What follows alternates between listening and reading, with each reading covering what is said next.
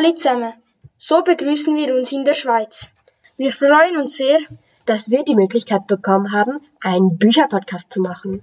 Wir als Klasse S1D haben in den letzten Monaten sehr viel Zeit investiert. Doch das ist nicht alles. Denn wir sind die einzige Klasse aus der Schweiz, die so etwas Cooles machen darf. Wir, Eva und Cyril, gehen in die erste Oberstufe. Also für euch in die siebte Klasse. Wir sind in unserer Klasse 18 Schüler und Schülerinnen. Wir leben in Kanton Zug in der Stadt Bar.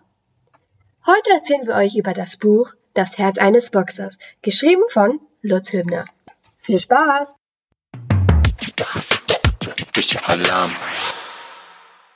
Wie ihr wisst, war es für uns ja eine Überraschung, welches Buch wir für unseren Podcast erhalten.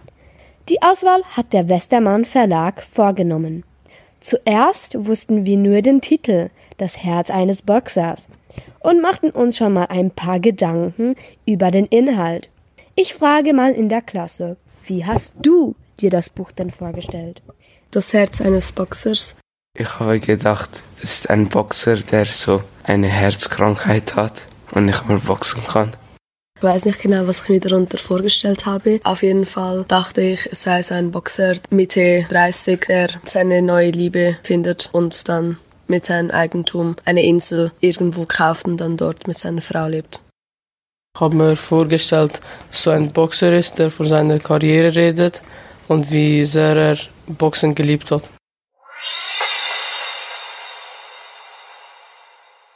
Und darum geht's in dieser Geschichte wirklich. In einem Altenheim treffen die beiden Hauptfiguren aufeinander. Leo, ein älterer Mann und ehemaliger Boxer, lebt hier und fühlt sich eingesperrt. Es gefällt ihm gar nicht. Jojo, ein 16-Jähriger, muss nach einer Straftat in diesem Altenheim einen Arbeitseinsatz leisten und das Zimmer des alten Leo neu streichen. Er hat dazu natürlich gar keine Lust und alte Menschen mag er eigentlich auch nicht. Im Zimmer von Leo lernen sich die beiden aber immer besser kennen und der Alte berichtet aus seinem Leben als Boxer. Lass uns doch einmal ins Buch hineinhören. Bist du der rote Leo, der Boxer? Ja, warum? Oh Mann, du warst ja ein richtiger Star. Du warst ein Boxer. Das ist ein Beruf wie jeder andere auch. Man versucht so schnell wie möglich Feierabend zu haben und ohne ein blaues Auge nach Hause zu kommen. Wieso denn der rote Leo? Nun, weil ich immer in Rot geboxt habe. Ich habe mir extra knallrote Boxhandschuhe machen lassen. Ich war sehr jung und ich war ein bisschen verrückt. Der rote Leo. Du warst eine richtig große Nummer. Was sollte ich denn tun? Ich hatte keinen Job, kein Geld. Was hätte ich denn machen sollen? Von irgendwas musste ich ja leben. Damals haben alle geboxt. Die ganze Stadt war verrückt danach. Die Boxer waren alle richtige Stars. Na, und ich hab Glück gehabt. Dann musste ich weg, weil ich auch sonst der rote Leo war. Ich war Soldat, Matrose, Leibwächter. Die Zeiten waren ein bisschen Unruh. Dann war der Krieg vorbei und ich bin zum Zirkus, hab wieder geboxt. Das ist kein leichtes Leben, wenn man ein friedlicher Mensch ist. Du warst ein richtiger Held, Mann. Ich habe nur mein Leben lang versucht, durchzukommen. Weißt du, ich schlage mich nicht gerne. Der schönste Job, den ich hatte, war Lose verkaufen, als ich zu alt zum Boxen war. Und das soll ich dir glauben? Du stehst da im Ring. Alle sehen dich an. Und da ist so ein Kerl. Der will dir ans Leder. Der will dich vernichten. Er tänzelt um dich rum und du schlägst zu. Du machst ihn fertig. Du bist der Sieger. Das muss doch ein irres Gefühl sein. Ich habe immer Angst gehabt. Angst? dass ich mal an so einen geraten. So ein Killer, der kämpft, um sich zu beweisen, dass er der Größte ist, dass er ein Kerl ist. So einer, der es genießt, wenn Blut fließt. Ich hab solche Typen immer gehasst. Ein richtiger Boxer ist ein Gentleman, ein Künstler. Ein richtiger Boxer hat ein großes Herz, dass er niemanden hassen kann. Er schlägt zu, aber nicht aus Hass. Und wenn er ansteckt, nun, davon geht die Welt nicht unter. So ist das Leben. Ganz K.O. ist man nie. Na gut, wenn man am Boden liegt, dann steht man wieder auf. Es ist schön, wenn man gewinnt, aber wenn man verliert, okay, dann das nächste Mal. Aber wenn man so richtig zuschlagen kann, ist man doch der King. Wenn einen so ein Arsch blöd anlabert, rums eins in die Fresse. Ich bin immer weggelaufen. Aber du bist ein Boxer. Aber ich sag dir doch, ich schlag mich nicht gerne, nur im Ring.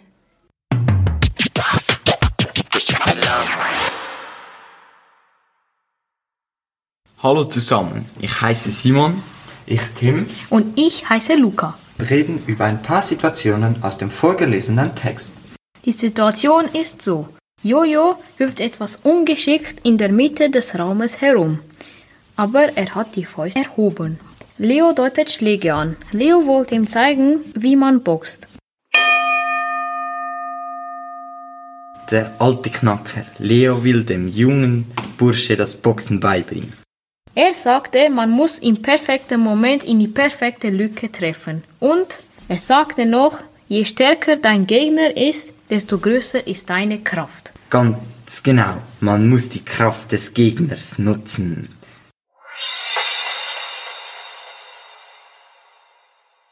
Wenn ihr jetzt denkt, es geht in dieser Geschichte nur ums Boxen, dann liegt ihr falsch. Trotzdem haben wir uns Gedanken gemacht, woher der Autor die Idee zu den Hauptfiguren und zur Story hatte. Wir durften Lutz Hübner bei einem Videocall kennenlernen und bei ihm nachfragen. Ja, hallo. Freut mich, euch ja, kennenzulernen. Uns freut das auch. Wo genau seid ihr eigentlich in, in der Schweiz? Im Kanton Zug. Es ist so in der Zentralschweiz. Ihr habt eine sehr schöne Schulbibliothek. Das ist doch wahrscheinlich eure Schulbibliothek, denke ich. Ja. Wollen wir mit der ersten Frage starten? Jo. Kennen Sie in Ihrem Umfeld ein Jojo oder ein Leo, dass Sie genau diese zwei Namen genutzt haben für die zwei Protagonisten? Wenn, dann habe ich es vergessen. Also das Vorbild für Leo war eigentlich ein Boxer der 30er Jahre, der Panama Al Brown hieß und ein Gentleman-Boxer war. Der hatte immer eine Flasche eisgekühlten Champagner neben dem Ring stehen und äh, und war ein Dandy und war ein großartiger Boxer und war aber gleichzeitig so, ja, auch so philosophisch unterwegs. Und ich hatte die Biografie zu der Zeit gelesen äh, und, und, und fand das sehr spannend. Aber die Namensableitung war, glaube ich, nur der rote Leo. Warum heißt er eigentlich rote Leo? Hatte ich das Gefühl, das klingt irgendwie ganz gut. Und Julio, hast du gesagt? Wir haben eben eine Diskussion gehabt in der Klasse, ob man es Jojo oder Jojo ausspricht. Ach so, ich würde immer Jojo sagen, aber ich glaube, das, das ist alles möglich. Wo das herkam, weiß ich nicht. Also es war eigentlich eher der Punkt, so einen Namen zu finden, wo man merkt, jemand, der den Spitznamen Jojo hat, ist nicht der coolste Hund der Klasse. Also es ist sozusagen eher, das ist nicht der Schulbully oder sonst was, sondern es ist einer, der muss ein bisschen kämpfen. Das war, glaube ich, eher so die Idee. Was hat Sie aber inspiriert, überhaupt das Herz eines Boxers zu schreiben? Hat es irgendwie eine Hintergrundgeschichte?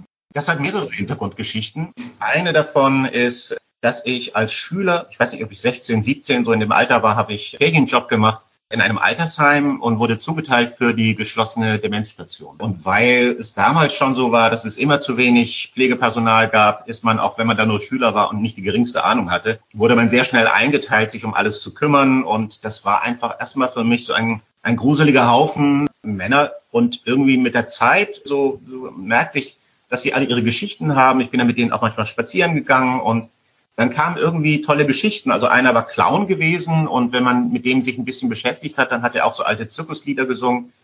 Ein anderer erzählte irgendwie haarsträubende Geschichten aus dem Ersten Weltkrieg, wo er irgendwie so immer versucht hat, durchzukommen und sich durchzuschlagen. Dann war einer dabei, der immer versucht hat, alles zu sabotieren, was für uns ein echtes Problem war, aber man verstand ihn irgendwie. Der saß immer so in der Ecke und grinste und dann war klar, jetzt hat er wieder irgendwas vor. Er ist wieder aufs Klo gegangen und hat irgendwie das Klo verstopft, weil er Lust daran hatte, dass das Klo überläuft. Das ist so ein anarchistischer Typ irgendwie. Zeit wurden das alles so Leute mit Geschichten. Total spannend. Und das war etwas, was ich mir sehr gemerkt hatte. Und ich habe es nochmal erlebt, als ich an der Schauspielschule war, dass meine Vermieterin, so eine alte Frau mit so einer tiefen Stimme, so irgendwie geklungen und Irgendwann stellte ich fest, dass die eigentlich als Mann auf die Welt gekommen ist, bei der Fremdenlegion war, dann irgendwie eine Frau wurde, eine Transfrau und dann Barsängerin war in Paris und was ist denn hier los? Und das waren eigentlich so, so Geschichten, die ich im Kopf hatte, als es darum ging, was erzählst du? Und der Punkt war dann, ich wollte was erzählen, was für Geschichten, was für Erfahrungen oder ja, was für, was für Abenteuer stecken in so alten Menschen, die erstmal nur so da sitzen, wo du denkst, ja, der kriegt ja gar nichts mehr mit. Und quasi dieses, diesen Schatz zu heben, das war eigentlich so, das waren so die Hintergrundgeschichten für mich. Neben vielen anderen Geschichten, die mit einflossen, aber dieser Punkt von nutzt doch einfach alte Leute mal als etwas, wo unglaublich viel rauszuholen ist an Geschichten, an, an, ja, an dem, was man lernen kann über das Leben. Aber umgekehrt auch. Also der Alte lernt ja auch von, von dem Jungen. Weil natürlich die Gefahr, dass, dass die Leute quasi nur noch um sich kreisen, ist ja sehr, sehr groß. Das waren eigentlich so die Ansatzpunkte.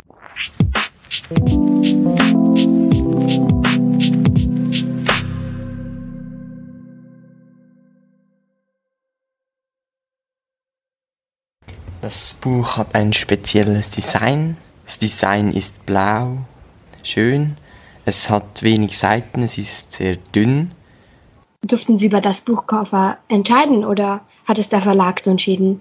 Es gibt drei oder vier Ausgaben von Boxer und ich habe, soweit ich mich erinnere, bei keiner einzigen entschieden. Die Schulausgaben machen die meistens selbst. Also ich habe dann manchmal so einen telefonischen Kontakt. Der läuft dann auch vor allem über den Verlag. Das heißt, da habe ich nichts mitzureden gehabt. Mhm. Wie würden Sie denn das Buchcover stylen? Ähm, also es gibt einige Plakate, die, die man mir zugeschickt hat von Aufführungen, die, die wirklich toll gestaltet waren. Also mit, mit den Boxhandschuhen und mit einer Rose, so Kombinationen und, und im Stil der 30er manchmal, oder? Das sind so Bilder, die ich sehr, sehr gerne mag, die, die als Plakate funktioniert haben, wo ich sagen würde, sowas könnte man aufs Cover setzen. Aber ansonsten habe ich mir da, glaube ich, noch gar keine Gedanken drüber gemacht.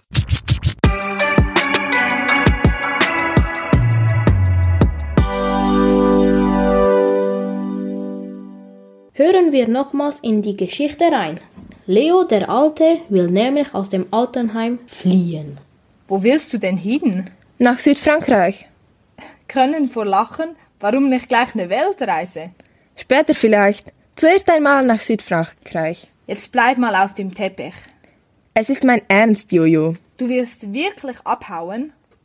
Es ist das Normalste von der Welt. Ich fühle mich hier nicht wohl, also gehe ich weg. Die Fahrkarte kostet 280 Mark. Die habe ich. Und was willst du da unten machen? Ein Freund von mir hat da unten eine Kneipe. Auch ein alter Boxer. Wir haben uns oft verdroschen. Er hat einen rechten Aufwärtshaken. Mir tut jetzt noch alles weh, wenn ich dran denke. Wir haben uns immer gemocht. Er ist blind, weißt du? Viele Boxer werden blind. Das ist Berufsrisiko. Er hat mich eingeladen, mit ihm die Kneipe zu führen. Das wird mir mehr Spaß machen, als hier zu sein. Aber das geht doch nicht. Warum denn nicht? Hier gefällt's mir nicht, also gehe ich woanders hin. Das habe ich mein Leben lang so gemacht. Einfach so, ohne was? Ich werde meine Zahnbürste mitnehmen und meinen Hut. Das ist doch völliger Blödsinn. Du kannst doch nicht einfach da rausmarschieren. Du glaubst doch nicht, dass der Pförtner dich durchlässt. Nee, nee, sowas muss genau geplant sein. Von 12 Uhr bis 12.20 Uhr machen die Stationsschwestern Kaffeepausen. In der Zeit komme ich bis unten zur Tür. Zwischen 10 nach und Viertel nach 12 kommt der Wagen, der das Essen bringt. Ein junger Mann fährt mit dem Auto vor und geht mit drei Behältern in den hinteren Trakt. Dazu braucht er fünf Minuten, manchmal acht, je nachdem, welche Schwester er auf dem Flur trifft. In dieser Zeit lässt er den Motor laufen. Ich brauche mir also nur hinter Steuer zu setzen und loszufahren. Die Schranke an der Pforte wird offen sein, weil der Pförtner sich für die kurze Zeit nicht abschließt. Ich fahre bis zur nächsten U-Bahn-Station, dort lasse ich den Wagen stehen, steige um und fahre zum Bahnhof. Ein Zug fährt um zwölf nach eins. Ist dir das genau genug geplant? Jojo nickt. Ich weiß wirklich nicht, ob du verrückt bist oder nicht. Wenn ich's noch nicht bin, würde ich's hier werden. Also gehe ich.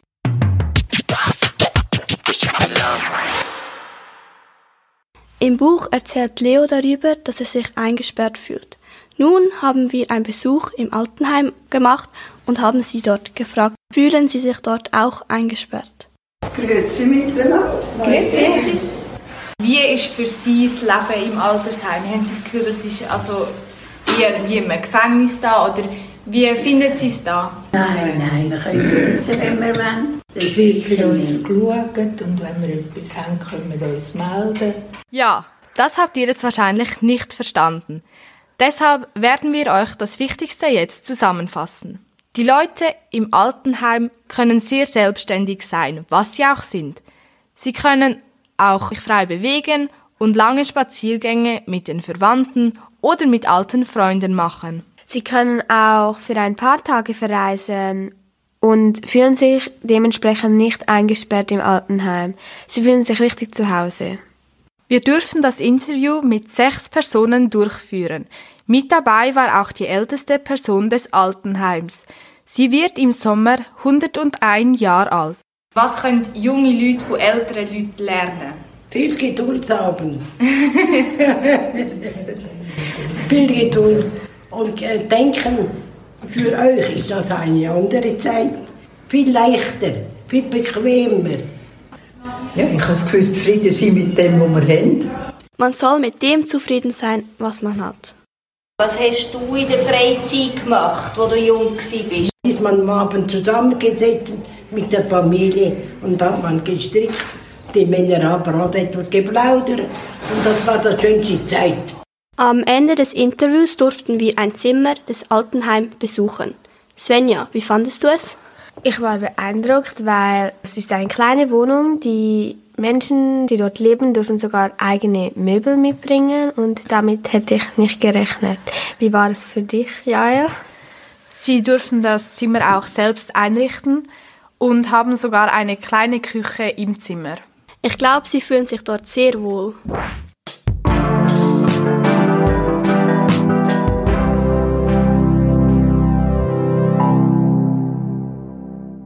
Leo will aus dem Altersheim fliehen und nach Frankreich zu seinen Freunden fahren. Leider hat der erste Versuch nicht geklappt.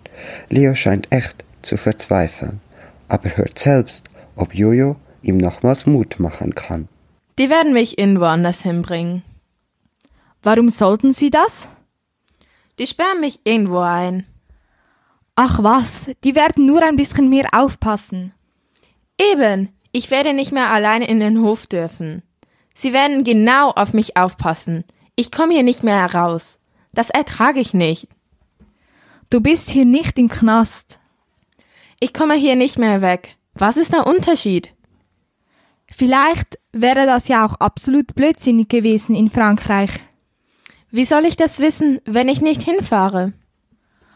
Aber irgendwie geht's doch immer weiter, oder? Ich hab doch auch nichts. Bei mir ist doch auch alles schiefgegangen.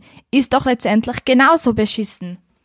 Es ist doch egal, was man macht. Was man machen könnte, ist wichtig.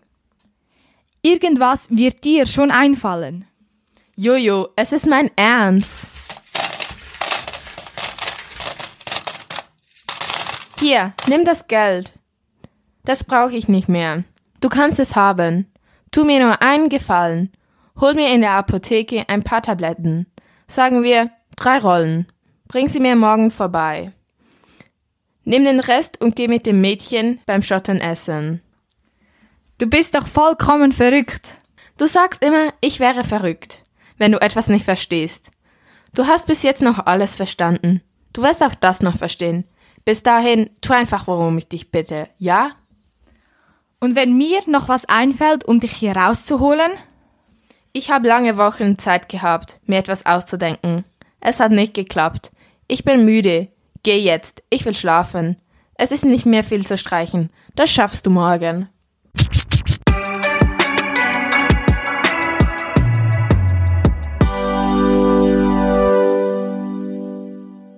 Ob Leo es letztlich schafft, aus dem Altersheim zu entkommen, verraten wir an dieser Stelle natürlich nicht. Da müsst ihr das Buch schon selber lesen. Aber wir konnten sonst noch ein paar spannende Dinge von Lutz Hübner erfahren. Es ist ja auch meistens bei Büchern, Filmen, alles Mögliche, dass es einen Hintergrund hat, dass es uns etwas beibringen soll. Hat es bei Ihnen auch so etwas? Eigentlich soll der Zuschauer selbst entscheiden. Und in dem Fall würde ich sagen, es ist jetzt nicht so, äh, achte die alten Leute, sondern dass man wirklich sagt, guck genauer hin. Oder lass dir die Zeit zu gucken, mit wem du es zu tun hast. Das ist nichts zum Lernen, es ist eher eine, Anregung zur Sensibilisierung. Beobachtet, guckt, was, was unterwegs ist, wertet nicht so schnell. Vielleicht ist das auch pädagogisch, aber ich würde es eher, eher ein Appell zum Hinsehen.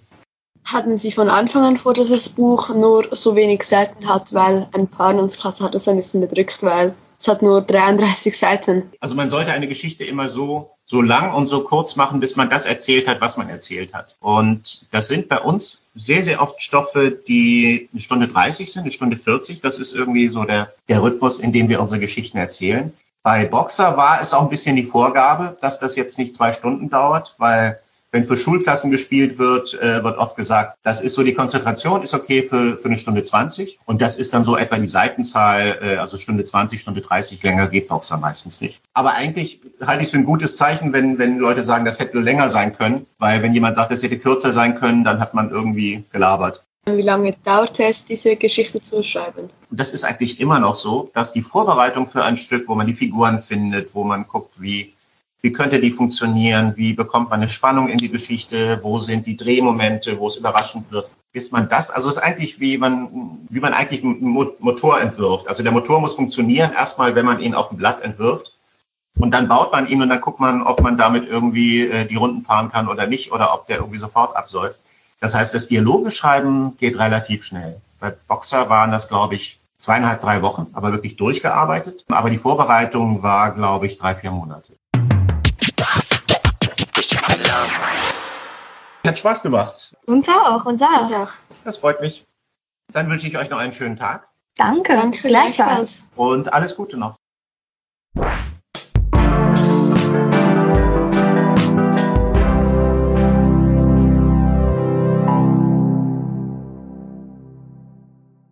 Wie der Autor schon erwähnt hat, konnte auch Jojo von der Freundschaft profitieren und hat von Leo viele Tipps dazu erhalten, wie er ein Mädchen beeindrucken kann. Zum Beispiel mit Blumen. Hört euch an, ob Jojo damit Erfolg hatte. Hier nochmals ein Ausschnitt aus dem Buch. Auf jeden Fall schleiche ich auf Zehenspitzen hin und lege das Grünzeug auf die Matte. Plötzlich geht die Tür auf und sie steht da strahlt mich an wie eine Bogenlampe. Ich wäre am liebsten im Erdboden versunken. Erst dachte ich, ich laufe einfach weg, aber dann dachte ich, jetzt ist es auch egal und drücke ihr die Blume in die Hand. Sie fragt mich, warum ich nicht einen ganzen Strauß gebracht habe. Dann hätte ich nicht so oft kommen müssen, sage ich. Gute Idee. Mehr habe ich einfach nicht rausgebracht. Ich wusste einfach nicht, was ich sagen sollte. Ich hatte einen Kloß im Hals und eine heiße Birne. Also glotzte ich sie nur an. Sie kichert und fragt, warum ich so rote Ohren habe. Sag ich, das kommt von der Höhenluft. Ich wohne im Erdgeschoss. Der war doch nicht schlecht, oder? Naja, sie hat gelacht und gesagt, sie fände das total süß. Ich treffe sie morgen Abend. Ist das nicht absolut geil? Mensch, Leo, das habe ich dir zu verdanken. Wenn das irgendwie klappt, komme ich mal mit ihr vorbei.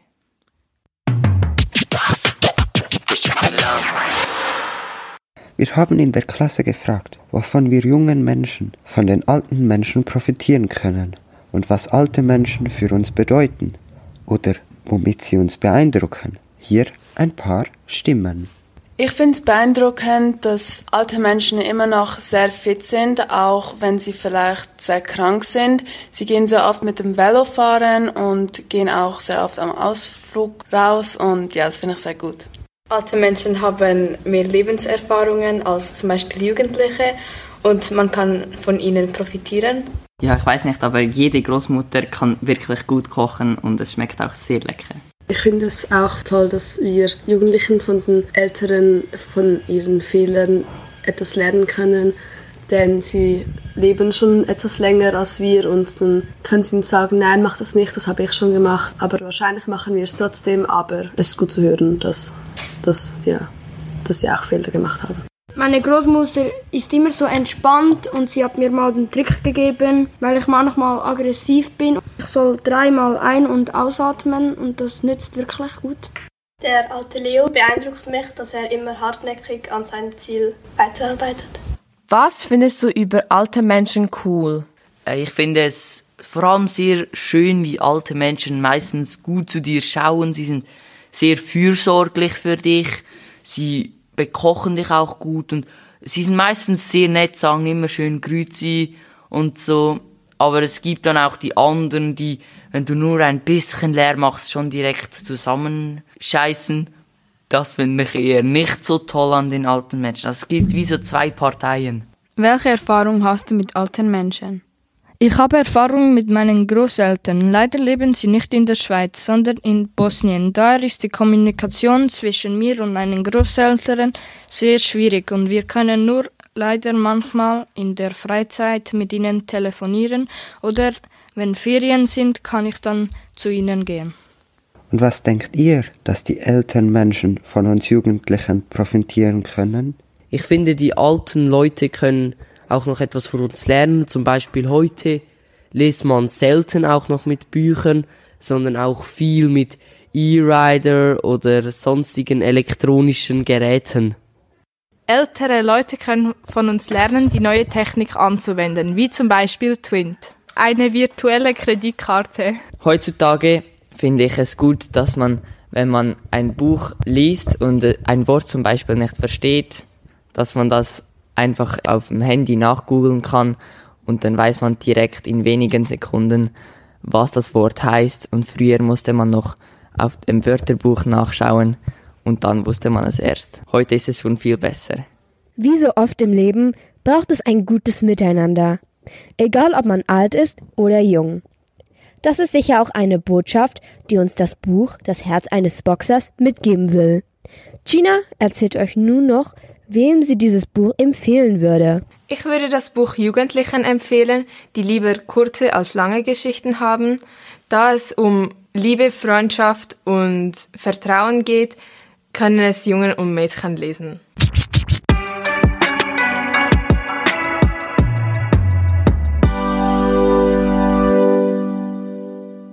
Hier haben wir noch ein paar lustige Fails von unserem Bücher-Podcast. Ältere Redensartenindex. Du hast gerade verkackt. Aber es nimmt da auf, du Dummi. Hä, hey, aber es muss doch, du musst doch auf den P Die regelmäßigen Treffen und Bestre Bes Mach weiter. Mach weiter. Nein, machen wir nochmal neu, ist schon gut.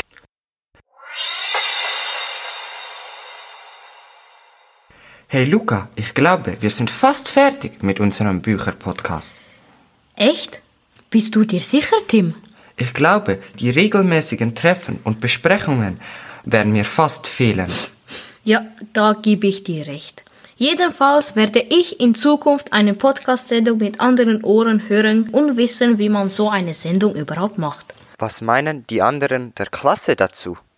Es war spannend zu erfahren, wie viel Arbeit tatsächlich hinter so einem Podcast steckt. Wir haben immer am Anfang der Lektion ein Stand-up-Meeting gemacht. Das ist eine Art von Sitzung, die wir später fürs Berufsleben brauchen können. Wir haben gemerkt, wie aufwendig es ist, eine Aufnahme zu machen. Ich habe sehr viel gelernt, wie man hinter dem Mikrofon spricht und wie das alles läuft, hinter der Kulisse. Ich habe gelernt, wie man eine Sendung macht und wie viele Personen es braucht für eine Sendung. Ich habe gelernt, dass hinter so einer Sendung viel Organisation steckt, dass alle mitarbeiten. Ich habe gelernt, dass es einen Teamgeist braucht, damit so etwas funktioniert. Wir haben eine neue App kennengelernt, die heißt Audacity und mit der haben wir alles aufgenommen und auch zugeschnitten und es war sehr spannend zu sehen, wie das alles funktioniert. Ich habe gelernt, dass es eine sehr gute Planung braucht für das ganze Projekt.